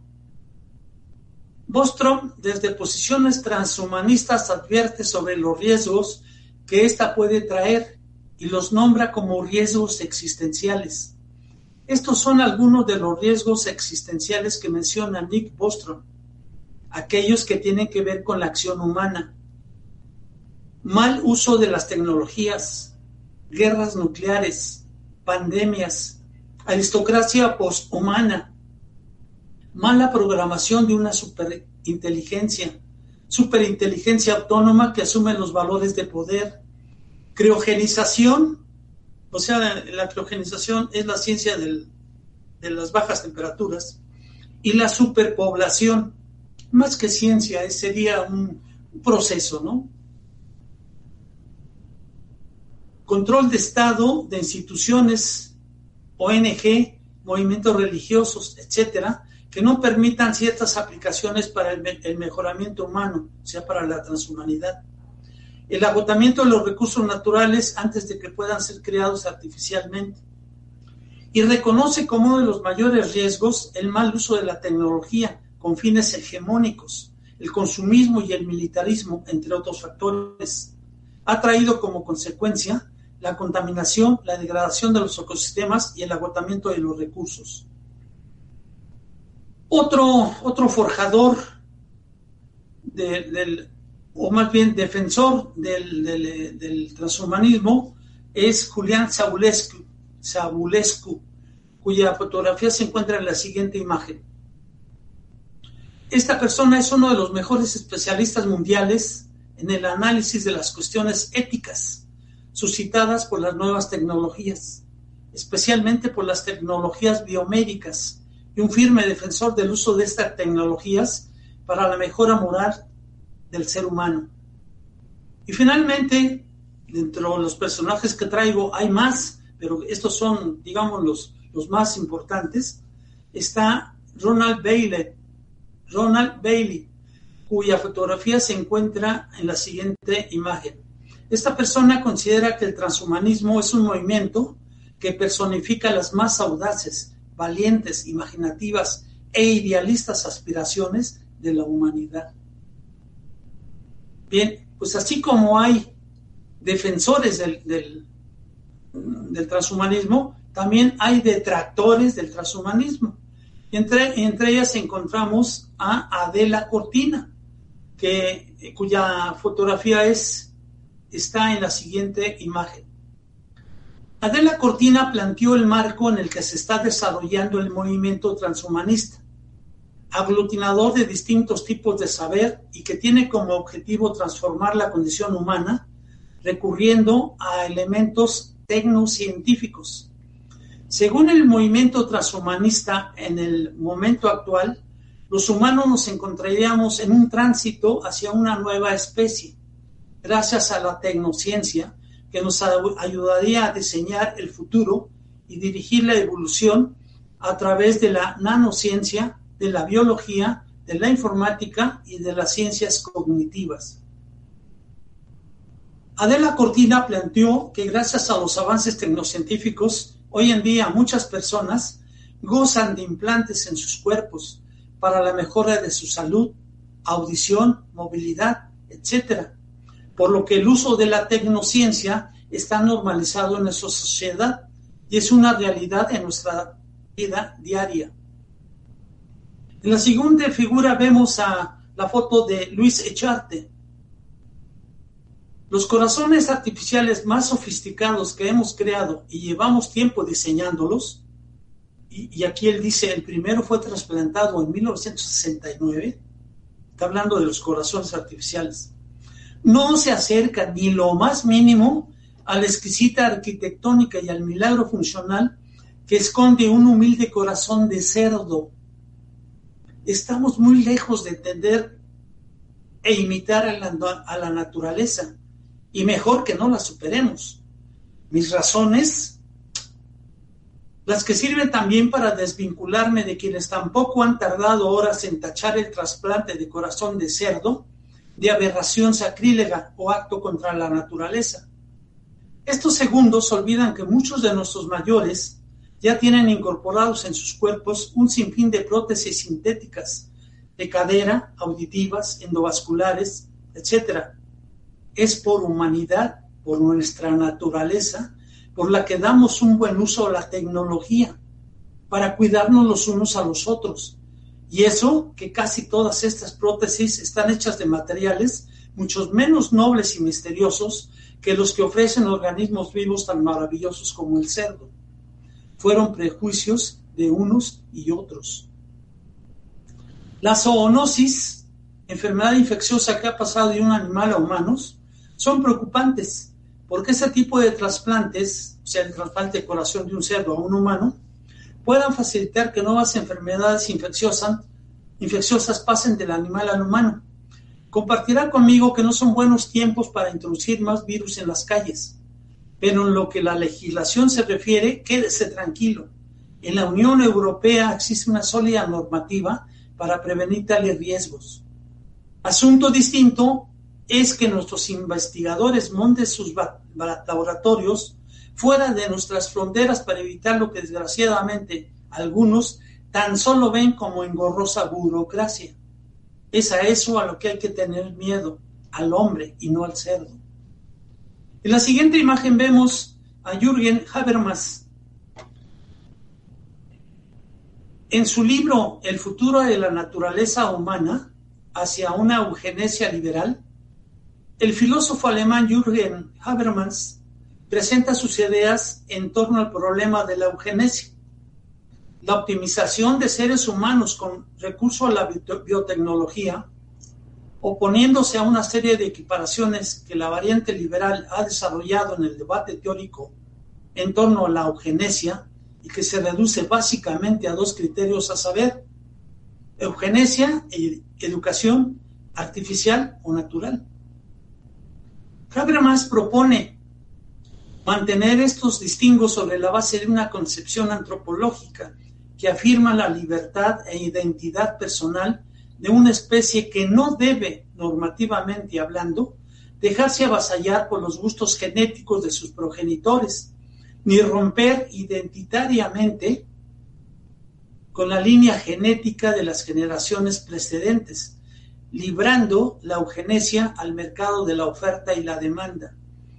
Entendiendo por identitariamente que es una cualidad de idéntico, conjunto de rasgos propios de un individuo o de una colectividad que los caracterizan frente a los demás, conciencia que una persona tiene de ser ella misma y distinta a las demás. Esto es identitariamente. En la siguiente figura vemos la fotografía de George Anas. La Asamblea General de la ONU creó en diciembre de 2001 un comité ad hoc con el objetivo de formular una convención internacional para imponer una prohibición mundial a la clonación humana con fines reproductivos. El comité afirmaba que la clonación reproductiva de seres humanos es una posibilidad preocupante e inmoral de la biotecnología.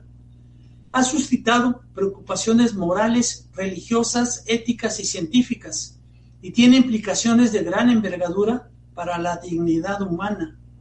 Si las Naciones Unidas siguen adelante con la prohibición, esto tendría un extraordinario significado, principalmente porque la ONU nunca antes han llegado a ningún tratado sobre bioética. decía George Annas, es un profesor de ética en la Universidad de Boston, en un reportaje del US Today del 23 de septiembre del año 2002. Finalmente, vamos a ver eh, la siguiente imagen, una foto de Francis Fukuyama. Y, a él se debe lo siguiente, el, transhumanismo ha sido descrito por Fukuyama como la idea más peligrosa del mundo. Bien, esto es eh, traía yo para analizar en este programa. ¿sí? Y una vez desahogado, pues eh, veremos si tenemos algunos eh, comentarios, quejas, dudas, reclamos de nuestros estimados oyentes antes de pasar a las, a las conclusiones, las cuales van a estar muy interesantes. Sí, ingeniero. Miren, en YouTube ahorita no tenemos nada. En Facebook dice este Iván Ramos que es parte sensitiva. Son los comentarios que tiene, ingeniero. nuestros amigos están así como medio asombrados por la información. Quiero suponer que, eso sea. Sí. Información que hay que reflexionar mucho, ingeniero. Si quiere, denos sus conclusiones, ingeniero, por favor. Bien, bien, las conclusiones son relacionadas, obviamente, con el transhumanismo. Y aquí vendremos entonces ventajas, ventajas de ese transhumanismo. Nuestra sociedad, cultura y mundo están enfrascados en un constante proceso de evolución a medida que la ciencia y la tecnología avanzan y desbloquean nuevos conocimientos, la humanidad muta para adaptarse a las nuevas comodidades y realidades. Una corriente de pensamiento indica que todos esos cambios terminarán llevándonos a disfrutar de las ventajas de algo conocido como transhumanismo. Que dicha de paso transhumanismo lo entienden aquí los transhumanistas como una etapa de transición del hombre como biológico orgánico a una, una máquina. Es una etapa de transición. Continúo. El transhumanismo es un concepto posible gracias a la ciencia y la tecnología capaz de incorporarse al cuerpo humano y mejorar las funciones de los órganos biológicos. Gracias a los avances tecnocientíficos hoy en día, Muchas personas gozan de implantes en sus cuerpos para la mejora de su salud, de la audición, de movilidad, etc. Por lo que el uso de la tecnociencia estará normalizado o está normalizado en nuestra sociedad, y es una realidad en nuestra vida diaria. De acuerdo a dichos planteamientos, el movimiento cultural impulsado por la unión entre la tecnología y, los humanos nos llevará tarde o temprano a trascender las barreras de lo natural. Un detalle que podría llevar a la humanidad a otro punto evolutivo en el que el cambio no está impulsado por nuestra biología, sino por nuestra mente. Pero de forma general, el transhumanismo ofrece como sus tres principales ventajas el abordar y mejorar la longevidad, la inteligencia y el bienestar humano. Todo eso a través del desarrollo de métodos para evitar el envejecimiento, la enfermedad y el dolor. Al mismo tiempo, se procuraría la obtención constante de placer o satisfacción y el aumento de inteligencia a través de ayudas como medicamentos, nuevos aparatos tecnológicos y demás. De esta forma se estarían aplicando nuevos conocimientos, habilidades y herramientas para eliminar aspectos no deseados y no necesarios de la condición humana. Como algunos ejemplos, se habla entonces de la posibilidad de reducir pobreza, enfermedades, discapacidades y malnutrición en el mundo. Pero recordemos, esta tecnología debe ser de uso responsable y limitado solamente para mejorar las capacidades del ser humano, no sustituir al ser humano ni desaparecer la, raza humana a favor de las máquinas. ¿Cuáles son los aspectos negativos del transhumanismo? El avance de la tecnología transhumanista podría dar lugar a castas de seres humanos potenciados y yo diría y asexuados y suponer un peligro para la evolución humana, según ha defendido el profesor del máster en comunicación digital y nuevas tecnologías de la Universidad Abad, Javier Saya. Esto lo dijo el día 25 de mayo del, 2020 en una conferencia. Estas tecnologías que Saya define como invasivas son realidades que a su juicio representan grandes logros, pero a la vez suponen peligros para la evolución humana que pueden llevar incluso a su extinción. Finalmente veremos reflexión sobre la convivencia tecnológica. Según Saya, el problema no reside en las posibilidades tecnológicas de la población, sino en que éstas han llegado sin que se haya consolidado un sistema de principios y valores adecuados a la nueva realidad. Por ello, ha hecho un llamamiento a abrir una reflexión profunda sobre los principios y normas que van a regir la convivencia tecnológica durante los próximos años. Adela Cortina, que es otra defensora, perdón, que es otra detractora del transhumanismo, también considera que es necesario discernir la propuesta que hace a la sociedad el transhumanismo y propuso tres aspectos en esa reflexión.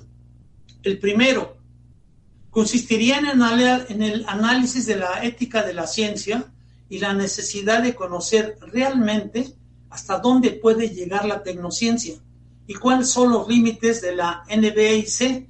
Este, ese término de NBIC son eh, términos de tecnologías convergentes. Eh, se refiere a la nanotecnología, biotecnología, informática y ciencias cognitivas. Estas ciencias cognitivas,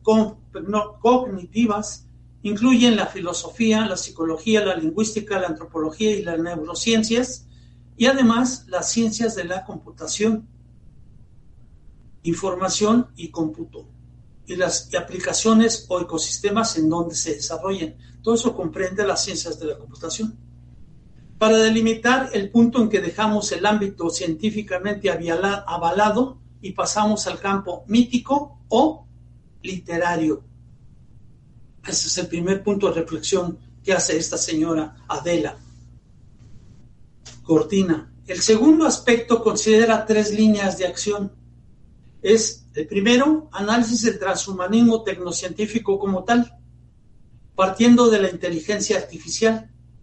El movimiento transhumanista plantea la posibilidad de que surja la superinteligencia artificial, cuyo postulado es que la máquina podría superar al hombre, llegando a la singularidad, es decir, a la creación de seres nuevos, diferentes a la especie humana. Creación de robots que simulen la potencia humana es el segundo aspecto.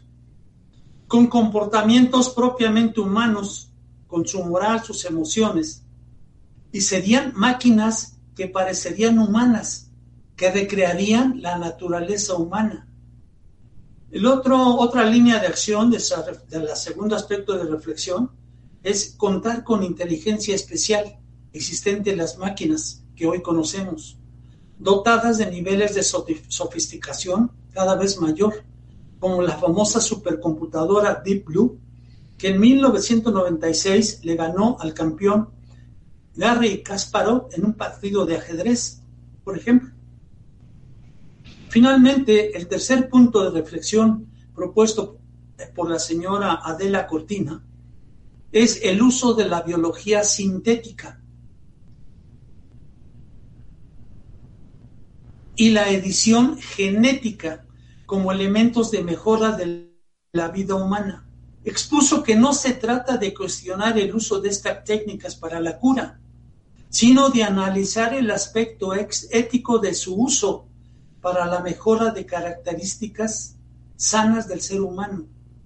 Adela Cortina considera que corresponde a la sociedad, a los ciudadanos y ciudadanas, conocer los avances científicos que plantean las tecnociencias y reflexionar acerca de sus desafíos, con el objetivo de que sea la ciudadanía quien decida sobre ellos.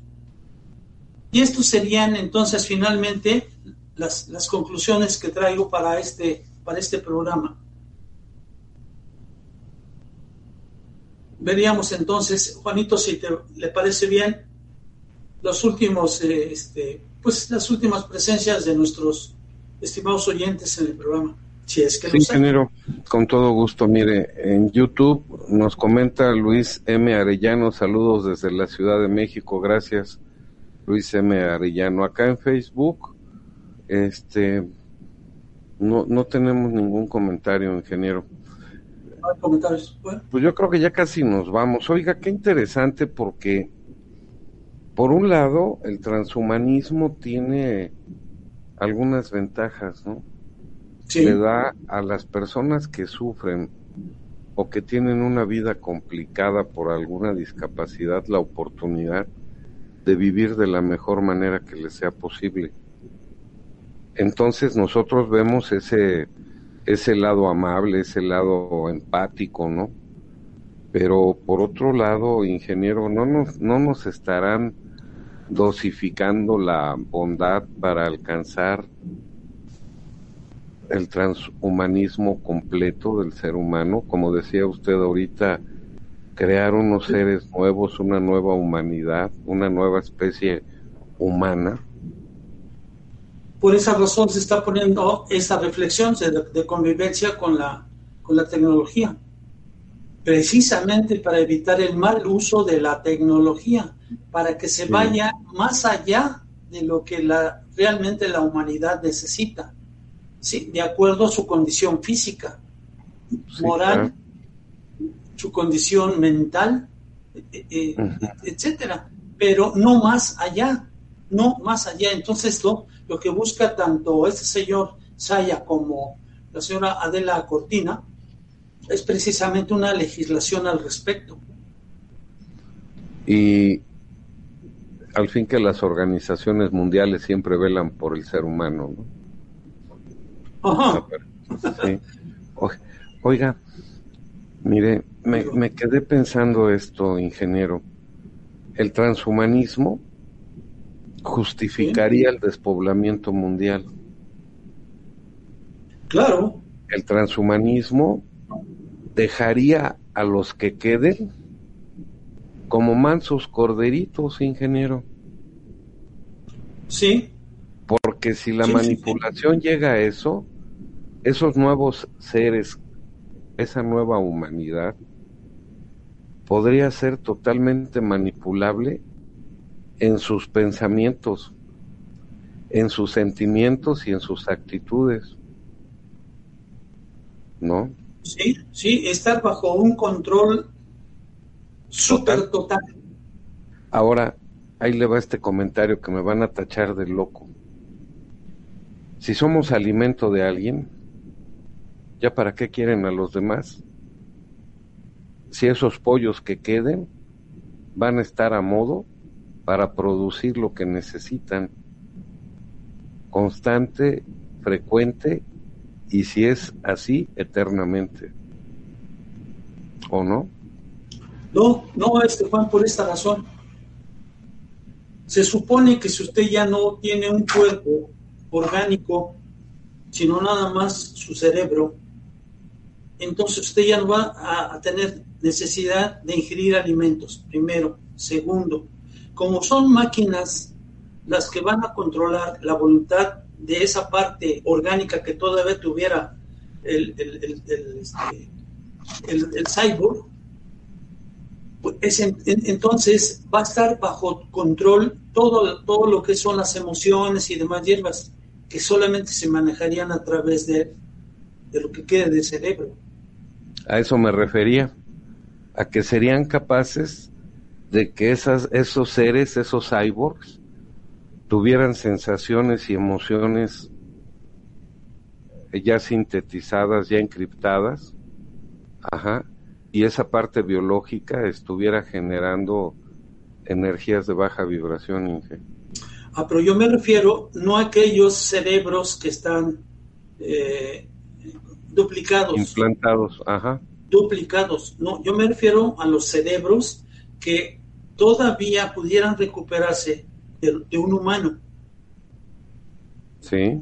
Sí, que ese cerebro, muerto el cuerpo, lo pudieran recuperar, ¿sí? Y guardarlo, encriptarlo en, una máquina. Entonces sí tendría esas emociones, ese tipo de emociones. Claro, claro. Porque de otra manera tendrían que tener la forma de codificar las emociones para poder generarlas en computadora. Y si son capaces de hacerlo en computadora, pues ya lo tienen. Para que estén sufrir o no sufrir al ser humano. Que ya no serían seres humanos, ya son cyborgs. ¿Y, ¿Y sabe qué pasaría? Que esa parte biológica estaría generando esa energía de la cual se alimenta. Pero me quedé pensando. Sí, Porque ellos tendrían la manera ya de hacerlo. Vía máquinas. sí, claro. Me quedé pensando esto también, mire. Ahora debemos comprender por qué no, no, no se nos permite el desarrollo espiritual. ¿Por qué se nos adormece la glándula pineal? ¿Verdad? para que la espiritualidad no prevalezca sobre nosotros y, y sigamos siendo un ente solamente biológico. Hace poco, ingeniero, le, eh, veía yo los comentarios de un médico que decía, fíjese qué sentido tiene todo esto, porque ya, ya empieza a tomar esa vereda. ¿Cuál es? una nueva humanidad, ingeniero. ¿Sale? ¿Cuál es? Ni sería humanidad. Bueno, un nuevo ser, ¿no? una, una, nueva especie. Ahí le va. Decía este científico que hay cuatro aspectos que nos impiden el despertar espiritual.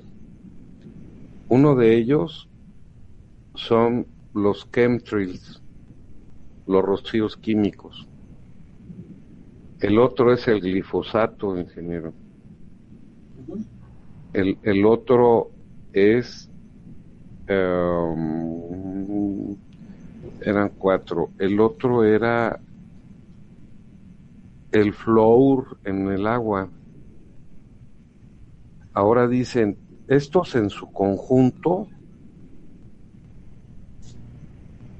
atrofian la glándula pineal.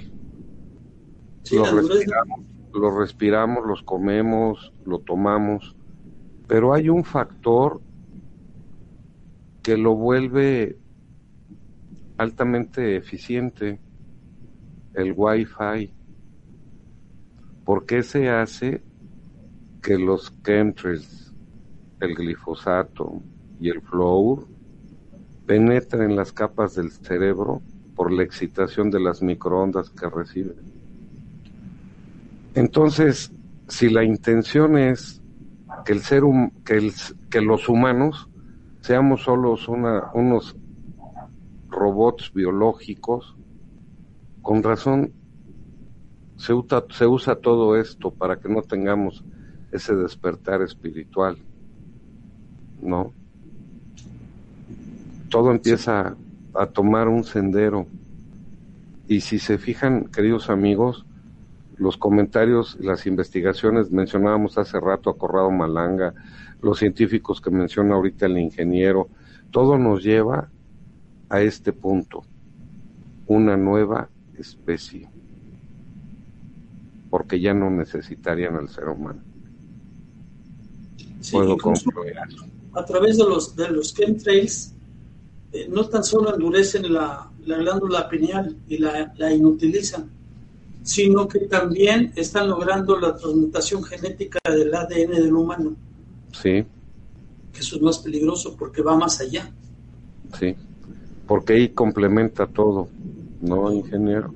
Así es. La espiritualidad y la descendencia del ser humano. Así es.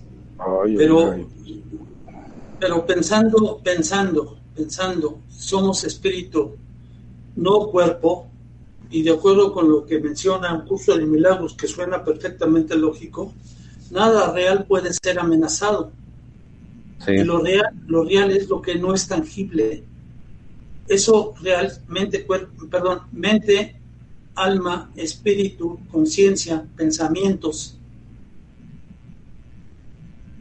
Eso cae dentro del campo de, lo, de la realidad. Todo lo demás, percepciones, son meras ilusiones, meras interpretaciones. Bueno, bueno,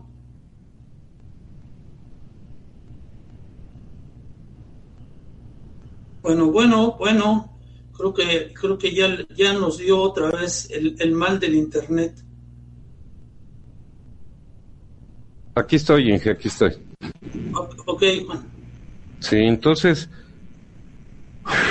pues cada quien tendrá que hacer reflexiones muy profundas para sí mismo, para conducir a sus seres queridos, a su familia, a sus hijos. Y este, pues una información muy valiosa, ingeniero, la que nos acaba usted de proporcionar, como siempre, ¿no? Pues sí, lástima que sea tan poco, de verdad, ese, tan poca gente que nos vea, que esté con nosotros, que nos esté acompañando. Algunas eh, yo entiendo que es por desconocimiento total, otras porque eh, pues es cuestión de pensar, de ponerse a pensar, ponerse a reflexionar. Y, y muchas de estas personas no, no están acostumbradas a hacerlo, ¿no? La vida cotidiana nos absorbe. Porque no les interesa el tema por muchas otras razones, ¿no? Digo, eso lo, debemos entender. Sin embargo, como usted dice, ahí se queda todo este material. El día que deseen verlo, pues, pues adelante. Mire, por ejemplo, hoy que estaba yo eh, viendo en la mañana este, algo relacionado con la física cuántica, este, lo he leído varias y varias y varias, varias veces y decía yo, a ver, lo pasaba yo prácticamente por alto. Y sin embargo, fíjese que hasta apenas, apenas, apenas hoy lo logré entender. Las ondas, las ondas tienen una longitud, una amplitud y una eh, frecuencia. ¿sí? de tal manera que, cada evento debe tener una diferente onda con diferentes características. Entonces, si, si, si nuestro cerebro, nuestro cerebro, cada evento lo, lo transfiere o lo, o lo, para interpretarlo, él lo hace a través del, o más bien, el lenguaje cerebral es el de que se utiliza en la función de onda. ¿Sí? Y la función de onda son todos los estados posibles de, ese evento. Por ejemplo, que choque, que no choque, que medio choque, que me muera, que no me muera, o sea, todos los eventos posibles. ¿Sí? ¿Cuándo, ¿cuándo va a haber un, una realidad cuando el observador ubique un determinado punto y entonces colapse esa función de onda para crear una realidad, congela esa imagen, saca de, de, todo ese campo de posibilidades esa posibilidad con la que estoy resonando en ese momento. Claro. Bueno, así dicho, yo revisaba y revisaba y pasaba y pasaba y, no me caía el 20 hasta hoy en la mañana. Y fíjese Tenemos que, tomar de los eventos la realidad que más se adapte a nuestras necesidades, transportar hacia nuestro yo consciente el, para que podamos vivirlo, ¿no? El, yo, el yo mental, cuando resuena con nuestro yo consciente, nos envía, nos envía en la información correspondiente. Sí. No es al revés. Siempre es del superior al inferior. Ok. Sí, y entonces hasta ese momento dije, híjole, hasta entonces me cayó el, me cayó el condenado 20. En fin, y, eso de la física cuántica está bien, bien, bien interesante. Sí, eso que les acabo de mencionar hoy, por ejemplo, lo de la, lo de la conciencia, que, hay una parte de nosotros que está eh, como el alma, tiene una parte humana y una parte eh, este, universal. Así es la conciencia. Tenemos, es una, lo que estamos conociendo nosotros como conciencia humana es una fracción de un todo. Una fracción de un todo. ¿Sí? Entonces, de hecho, no estaríamos actuando de una manera totalitaria, completa. Necesitamos ir hacia donde está la unidad para enriquecer con toda la información que tiene nuestro diario vivir. Y, si, nos fijamos, si nos fijamos hoy en todo lo que les, les leí relacionado con la física cuántica, todo se encuentra en el campo punto cero. Y el campo punto cero es todo aquello que rodea la materia, porque no existe el vacío. En lo que conocíamos como vacío está el campo punto cero. Y el, y el campo punto cero es un mar de posibilidades, ahí está todo. La única función del observador es esa, volver a hacer la realidad.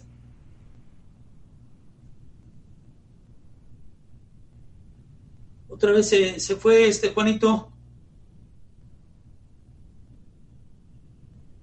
Pues este, ya no se sigue fallando con mayor este, frecuencia la, el internet. Sí, y, ya, ya volví ingeniero. De repente esta cosa no, no, no, no, este, no actúa de manera honesta. Oiga, le voy a leer los comentarios que tiene. Dice Nancy Lisette Vida, nada alejado a la película Soy Robot. Sí. Midgar Alfa dice, buenas noches, muy útil la información. Gracias por su gran esfuerzo, se valora. Gracias, muy amable, amigo. Acá en, en, en YouTube dice Luis M. Arellano, saludos desde la Ciudad de México. Fedra L. dice, buenas noches, muchas gracias por exponer estos temas. Mi pregunta es, ¿qué podemos hacer las personas de a pie respecto a estas cuestiones? Primero, darnos cuenta de, todo lo que está sucediendo. ¿Sí? Y en, el caso, en el caso específico del transhumanismo, no permitir bajo ningún concepto que se haga un mal uso de esa tecnología porque pone en peligro el, que siga la, raza humana como la conocemos. El, que se, evitemos que sea sustituida por máquinas. Y, esto, esto, este programa realmente viene a ser una, una denuncia de lo que está pasando. Es cuestión nada más de, de los demás tomar conciencia de esto y alzar la voz desde tu pupitre a otro compañero o a otra compañera. Es decir, actuar desde, desde donde te toque actuar. En las grandes tribunas o en la modesta tribuna de un pupitre, por ejemplo, de un escritorio, de, tu casa, con tus hijos, con tu familia, etcétera, si lo consideras prudente. Aunque nos tachen de locos. Aunque. Dice Fedra, buenas, Fedra L. Sí. Y otra cosa, respecto a las proyecciones en el tiempo del proyecto Avatar, ¿Hay manera de saber en qué punto va su desarrollo en realidad? Yo, yo creo que lo llevan bastante aventajado porque ya incluso han, pues se han suplantado hasta cerebros. Sí. Se han trasplantado más que eso. ¿Qué es lo que dije ahorita? Trasplantado cerebros desde 1969. No es cierto. No es cerebro, son corazón, corazones, corazones, perdón. Pero ya hay chips ya hay chips que se, utilizan como copiar y pegar para tener cierto, eh, cierta similitud con el, con, el, con el cerebro. Y a través de, ese, de esa parte de hardware que llaman neurogrid, se simula el cerebro biológico del humano. Sí, ya hay grandes avances al respecto, pero yo siento que siempre estarán limitados, siempre estarán limitados, por muchísimas razones, como le decía, por ejemplo, tú copias un estado de memoria ahorita, pero la memoria que yo en un momento dado recuerdo es otra. Por, por, por, ponerle ese ejemplo, ¿eh? ¿Sí? ¿Por qué? Porque cada vez que yo tengo un recuerdo, lo modifico. Y entonces lo que, lo que tengo en memoria es precisamente el último recuerdo, que no es necesariamente el primer recuerdo originado en nuestra memoria, sino que ya está modificado a través del tiempo. El problema sería que la memoria pudiera manipularse a través de computadores. Ahí sí ya nos chupó la bruja. Oiga, dice Luis M. Arellano, ya han hecho un programa del doctor Caligaris, sería interesante por la similitud de Jacobo Greenberg. No, ni de Jacobo Greenberg. Hay que, hay que leerlo. ¿Cómo se llama? Es el doctor Caligaris. A Jacobo Greenberg ya hicimos varios programas, pero en testimonios, ingeniero. Dice Fedra L. Y otra cosa, este, por favor, si es posible, se podría la próxima vez, sé que ya es bastante trabajo, hallar las imágenes de personas, ponerle el nombre para poderlos buscar y profundizar los temas. Muchas gracias. Tienes razón. Si se fijan, hoy, hoy les dimos 6, 11, 16 fotos, 16 fotografías, y, y en todas ellas les dije el nombre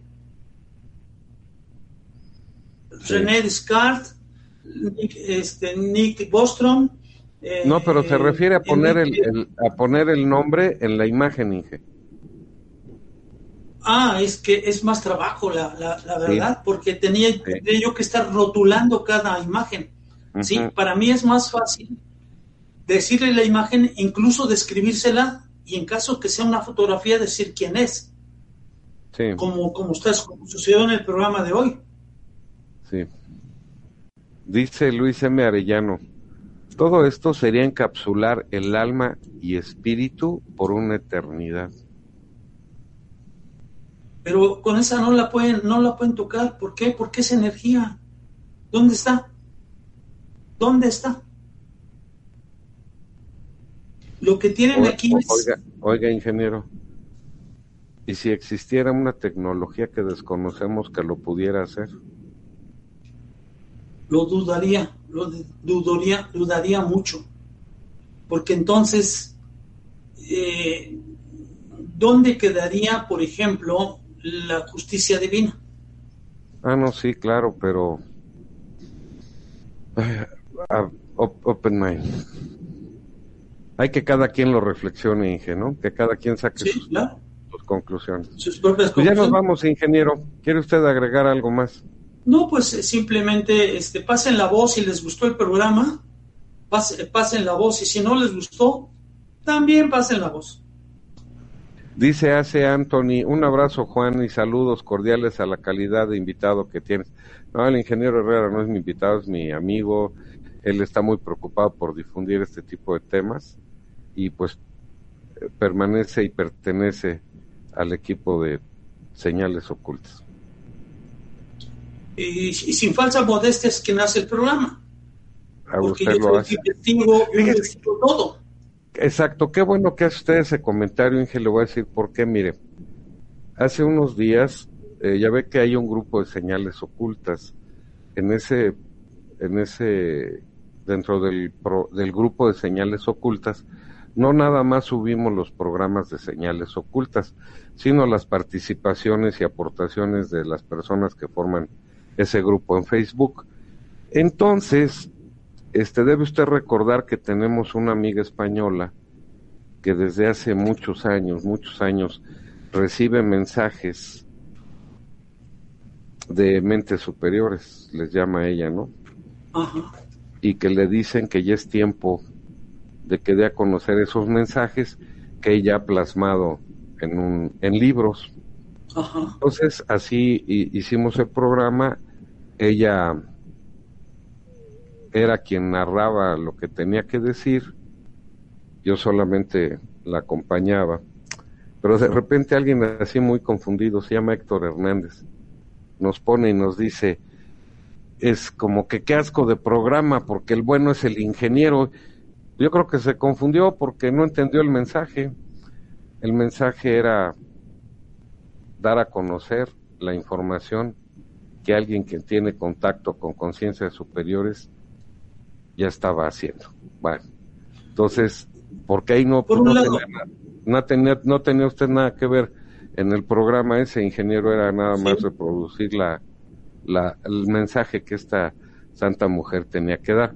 Ahora, respecto a lo demás, sí, eh, aquí en tercera llamada estamos de acuerdo, estuvimos de acuerdo en que el ingeniero propusiera los temas, que los investigara, que los desarrollara y que un servidor únicamente fuera como cualquiera de ustedes, porque desconozco a veces totalmente el tema que, el ingeniero nos va a plasmar, nos va a mostrar.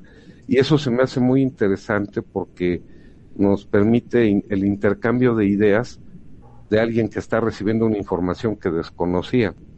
Y se me hace una dinámica muy interesante.